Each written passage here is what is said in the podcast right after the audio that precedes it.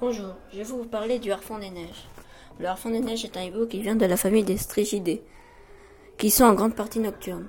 Ils pèsent de 1 à 2,5 kg et ils peuvent atteindre 70 cm. Leurs yeux sont grands, ils ont la même taille que ceux d'un homme. Ils peuvent vivre jusqu'à 10 ans en milieu naturel et 32 ans en captivité. Ils ont la particularité de pouvoir tourner leur tête à 270 degrés. Le harfang des neiges vit dans le cercle polaire arctique, de la Russie à la Norvège, sur l'Alaska et dans l'extrême nord du Groenland. Il chasse souvent des petits mammifères et toutes sortes d'oiseaux, et finit son repas par des coléoptères ou des crustacés. Le prédateur du harfang des neiges sont les renards arctiques, les loups, tandis que les babes mangent les œufs et les poussins.